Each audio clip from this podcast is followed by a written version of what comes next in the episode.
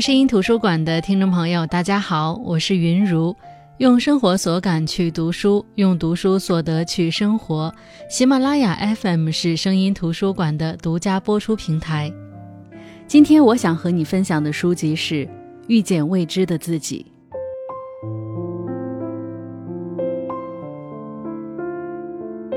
我发现了一个很有意思的现象，其实很多人很反感疗愈心灵类的书。因为他们觉得这些书总是说着一些大道理，但是落实到实际层面来说，解决不了什么问题。不管这些书是试图用故事疗愈你，还是试图通过分析人性来扩展你的认知，很多人都对此不买单。但更有意思的是，这些书大多都居于销售排行榜榜单的上位。就像我今天想和大家解读的这本书《遇见未知的自己》，这好像是我大学时就有的书，但是直到现在还是卖得特别好。暂且抛开各种营销机制，如若它真的毫无可取之处，就凭借着如今发达的网络评价机制，应该早就被读过这本书的读者刷成低分了吧？那么从另外一个角度上来讲，这么多年它依旧高居畅销榜的榜单，是不是说明这本书真的是一本还不错的书？所以在这么多年一直没有读这本书的情形下。我克服了那种排斥心理，从众地读了一下，发现读这本书就好像是在和自己对话，打开了脑洞的一场对话。在这场对话当中，你能通过他的思维模式的指引，知道在艰难选择中哪些才是你要考虑的主要问题。那在《遇见未知的自己》这本书当中，作者以直击人心的四个问题为主线，探讨了人生模式的形成和运转。为迷茫困惑的人提供了一系列切实可行的建议，让人豁然开朗。书中主人公名叫若琳，是一个名校毕业的女白领，过着衣食无忧的生活。可是她过得并不开心。一次偶然的机会，她遇见了一个充满智慧的神秘老人。老人问了若琳一个问题：“你是谁？”同样的，我也想请现在正在收听这期节目的你们思考这个问题：你是谁？请用一两句话来告诉我，不要想太多，马上回答出来。你是谁？有的人的回答可能是：我是张伟，是一个律师，这是你的名字和职业。再或者有人可能会说：我是一个想瘦到九十斤的人，是个想马上脱单的人，等等等等。而我们的主人公若琳回答的也并没有什么特别的，可是神秘老人否定了若琳的回答，为什么？先说名字，你觉得名字是你吗？显然不是，那只是一个代号而已。就像前段时间网友热衷于在微博上爆料明星的真名一样，就算梁静茹原名叫梁翠萍，她也还是那个给我们唱《勇气》的歌手。所以，名字不是你。换了名字，你还是你；职业和身份也一样，换了职业，换了身份，你还是你。再说，你可能是一个想一夜暴富的人，这是你的想法、你的意识和你的情感，但这些是你吗？也不是，对不对？那么你到底是谁呢？既不是你的名字，也不是你现在的身份和地位，更不是什么情绪和思想。想回答这个问题，就要认识真我。可真我又是什么呢？这个就是一个比较哲学的概念了，真的是只能意会不能言传。就像在火锅里面滚了三滚的牛肉片，西瓜中间最甜的那口，爆米花里最焦黄最甜的那颗，你能感受到，却很难用语言去描述这种感觉。但是没关系，我们先接着往下说，说完以后，你可能会得到肯定答案。我们来思考第二个问题：你快乐吗？你为什么快乐？又或者你为什么不快乐呢？当然，每个人对快乐的定义都是不一样的。根据世界卫生组织的调查，全世界抑郁症患者达到三点五亿人，而且通过背景调查，这些患有抑郁症的人中，百分之六十五以上都拥有稳定的工作、可观的收入。可是，他们仍然不快乐。为什么呢？因为我们每个人追求的东西不同，所以我想问你：天天这么忙这么累，你到底在追求什么呢？其实啊，总结起来，人们辛苦一生，追求的不过就是财富、欲望、健康和权利。当我们认真想想这几样东西的时候，我们又会发现，所谓的追求金钱、名利和地位，这些其实都是在追求一种快感，也就是快乐。就像追求金钱，我们喜欢的可能不是钱本身，我们喜欢的是钱能带来的快乐，是那种可以随意买自己喜欢的东西，不用担心价格的那种潇洒，是那种父母亲人生病时不用担心医药费的从容，是那种不用为了车子房子辛劳一生的轻松。而我们相信，钱能给我们带来这些快乐。可是，为什么有些人拥有了这些东西，还是不快乐呢？因为，我们真正想追求的其实并不是快乐，而是喜悦。那么，快乐和喜悦有什么不同呢？快乐是短暂的，是需要借助外部事物的。一旦那个事物没有了，快乐也就消失了。就像法国著名作家莫里埃笔下的吝啬鬼阿巴贡，他家财万贯，但是为了省钱，常常不吃饭，以致半夜饿得睡不着觉，便去马棚偷吃荞麦。当他处心积虑掩埋在花园里的钱被人取走后，他哭天抢地，痛不欲生。钱给他带来了快乐，但同时也让他痛苦。但是喜悦不一样，喜悦是发自内心的，一旦你拥有了。谁也夺不走。就像你靠自己的能力能够让父母安享晚年，这种喜悦和自豪是不会消失的。没有那么多的大起大落，在这样的喜悦之中，你会获得内心的平静。所以，我们每个人终其一生真正追求的东西，不过就是爱、喜悦和和平。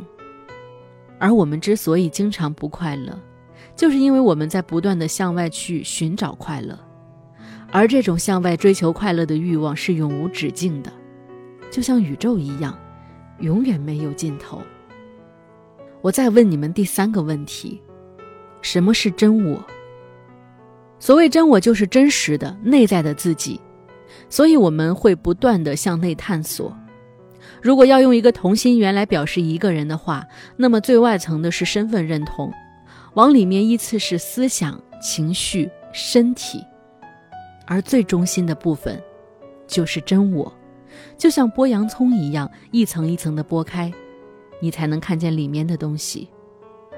所以接下来我们就来剥洋葱，让我们一层一层的来看。第一层，我们刚才说到是身份认同，这是最外层的，比如说职业，比如说身份等等。然后第二层是思想，什么是思想呢？就像之前发生过一个儿童模特的事件，一个妈妈狠心打骂当儿童模特的女儿，把孩子当成赚钱的工具，很多人因此开始反对儿童当模特。可是有些人觉得，当儿童模特也可以让孩子更加自信。这些观点的不同，其实就是思想的不同。那么思想是什么？简而言之，就是一个人对事物、对这个世界的看法和观点。说完身份认同和思想，我们再来看第三层情绪。就拿刚刚我举例子那个儿童模特事件来说，有些人看到视频会对这个妈妈破口大骂，而有些人就会比较淡然。这些都是情绪。情绪是什么呢？情绪是根据思想产生的一种心理和生理上的状态，而情绪的产生其实是有路径依赖的。比如一个人如果遇到事情经常就是抱怨。一旦这个模式被固定，抱怨的情绪就会像饿了想吃饭、渴了想喝水一样自然而可怕。所以我们会发现，开心的人总是很开心，而消极的人总是很消极。所以，如果你想收获喜悦，你就一定要注意调节你的情绪，不要让消极的情绪成为你的固定模式。接着，我们再来看第四层身体。这里的身体指的是我们的身躯器官和神经，包括我们的大脑以及我们的意识和欲望。而作者在这本书当中着重介绍了潜意识的部分。书中提到，我们人类能够了解到的意识其实只有百分之五，我们称之为意识，或者说是表意识。剩下的百分之九十五就是未知的，是我们自己都意识不到的，那个就叫做潜意识。潜意识是已经发生，但是并没有达到意识状态的心理活动过程，而且这部分的潜意识通常就是真我。既然潜意识无法被意识到，那又怎么去理解呢？这就需要我们多多观察自己，比如你经常做的梦，比如你下意识说的话。认识这些意识，你就能够认识真的自己。好，到这里我们已经说完了身份认同、思想、情绪。身体这四层，那么他们之间是什么关系呢？举个例子，比如现在很多人都在减肥，是因为他们觉得自己胖才要减肥的吗？其实不是。就像有些人胖，但他觉得这样挺好的；可是有些人明明不胖，还是要减肥。就像那些模特，因为他们的身份认同是模特，模特就要保持好身材，一旦胖了一点点。他们就会产生自己还不够好的思想，进而产生焦虑的情绪。如果太过焦虑，就肯定会影响身体健康。所以，身份认同产生了思想，思想产生了情绪，进而影响我们的身体。反过来，我们的身体出现问题的时候，心情也会变得很低落，进而影响我们的观念和看法，也就是思想。然后看什么都不对。看什么都有脾气，这是认同，就像生理期的女生会暴躁一样。所以，身份认同、思想、情绪、身体这四层是互相影响的。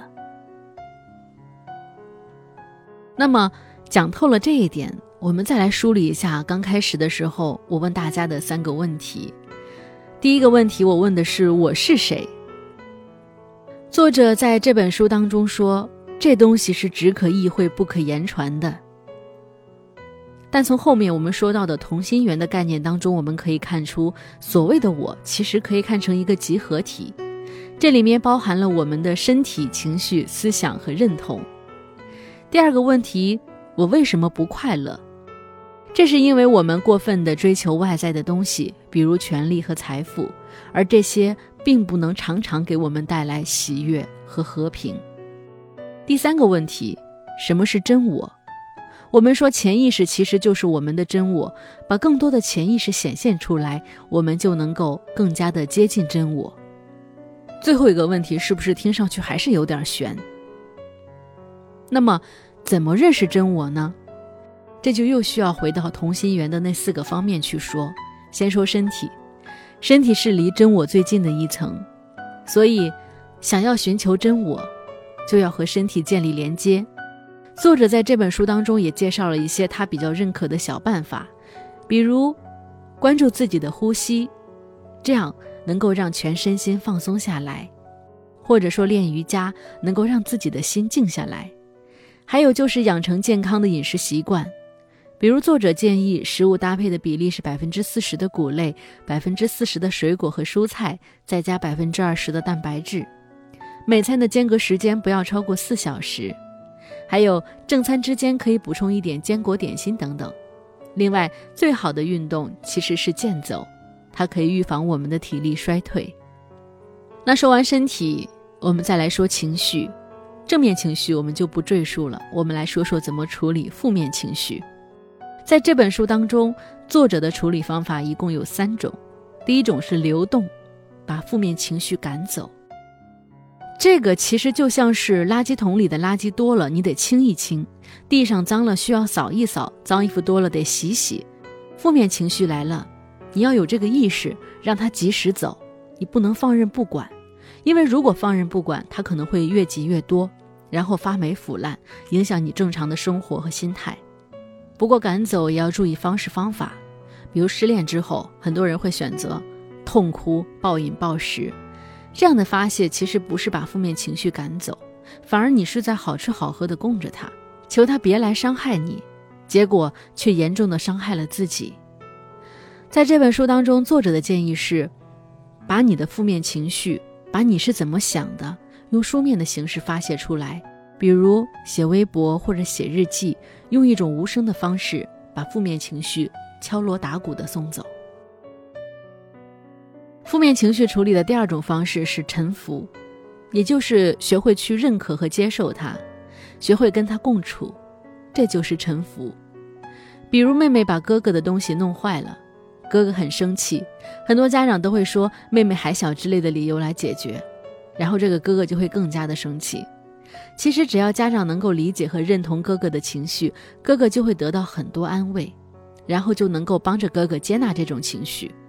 其实我们对待自己也是一样的，当你能够理解和接受情绪的时候，其实你的负面情绪已经走了一大半了。第三种方法是预防，也就是从源头上去减少负面情绪。我们前面说了，身体和思想会影响情绪，所以。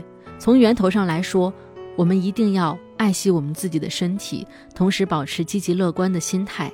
就像那句话说的：“哪怕这世界伤我千万遍，我仍然待他如初恋。”说完了负面情绪的三个处理方法，我们来说说思想这个层面。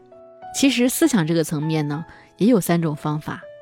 第一种就是做自己的旁观者，也就是用第三方视角来审视自己，比如。你和爸妈吵架的时候，你可以跳出来观察自己的行为，然后想一想，这样做的结果是什么，然后再想想是不是还有必要这样做，这就叫做自己的旁观者。第二种就是树立三件事的思想，也就是说，我们可以把我们遇到的事情分成三件：第一就是那是老天的事儿；第二那是别人的事儿；第三。这是自己的事儿，老天的事儿我们管不了，别人的事儿我们也不应该管太多。这里的别人是指除了自己之外的任何人，因为那是别人的事儿，你没有办法替别人做决定。那么第三件事就是自己的事儿，只有管好我们自己的事儿，才是正确的思想。第三个方式就是要随时检视我们的思想，比如。当我们遇见事情的时候，请一个朋友帮忙，但是这个朋友没有帮我们，这个时候你可能会抱怨。但是我们也都知道，帮人是情分，不帮是本分。我们没有权利要求别人就一定要答应自己的所有请求，所以我们又有什么可抱怨的呢？因此，我们要随时自省，检视自己的思想，不让自己的思想跑偏，钻牛角尖。说完了身体、情绪、思想，最后就要说说我们的身份认同了。身份认同的范围很广，包括我们的社会角色、我们追逐的名利、财富等等。随着这个社会的诱惑越来越多，很多人追逐的东西也越来越多，身份认同的范围也就越来越大。那么，怎么破解身份认同的困扰呢？其实，追求名利、财富这些东西本身是没有错的，但是。不要太过执着，甚至是执拗，以至于扭曲自己。哪怕我们年少时，我们的理想再丰满，但是经历世间种种之后，我们会发现，我们也不过是一个凡人。所以有时候没有必要给自己设定那么多的身份认同上的负担。我们真正追求的应该是爱、喜悦和和平。就像很多父母为了给孩子更好的生活，整天加班工作。最终和孩子的距离越来越远，收获了赚到钱的快乐，却忽略了陪伴孩子成长的喜悦。其实到这里，这本书就讲完了。这本书的作者，我相信大家都听过，张德芬，他是红极一时的台湾新闻主播。经历失败的婚姻后，他去美国深造，后来担任某知名公司的营销经理，最后却患上了抑郁症。他把他戏剧式的人生里的感悟写成书，用虚构却有真实的例子告诉我们：人生的意义其实就是追求真我。只有我们的心灵成长了，才会真正获得爱，获得喜悦，获得内心的和平，这样才会真正的快乐幸福。我为什么会想和大家分享这本书呢？是因为在最近，我比较亲近的朋友当中出现了抑郁症患者。我是那时候才真切地感受到，现代人的心理疾病问题原来比我们想象中严重的多。我惊讶的是，他真正给我讲这件事的时候，已经患病两年多了，而我对此毫不知情。当他跟我说出口的时候，也证明了他目前的状况对于抑郁症患者来说还可以。但是即便是还可以，他还是难以入睡，整夜整夜的难以入睡。只有在快接近清晨的时候，才能浅浅的睡一下，第二天照常上班。而且，他隔一段时间就会陷入严重的自我怀疑当中，会情绪崩溃。其实说这个事儿，是因为当事情发生在别人身上的时候，我们总是会旁观者般的讲几句大道理。但是当你遇到人生难题时，你才知道身陷囹圄，你几乎没有自救的本领。就像我。我最近遇到一个非常艰难的选择，即便这中间所有的优势劣势我都能够分析的头头是道，可是我依旧很难选择。最终，我只能依靠那本答案之书来选择。所以，提前知道如何优待自己，如何处理情绪，才是我们需要重视的问题。那解读《遇见未知的自己》这本书，也是想告诉大家，当我们能真正做自己的主人。而不是物质和情绪的奴隶时，我们就会离真我越来越近。所以，当你不快乐的时候，或许你可以停下来想想，自己到底在追求什么。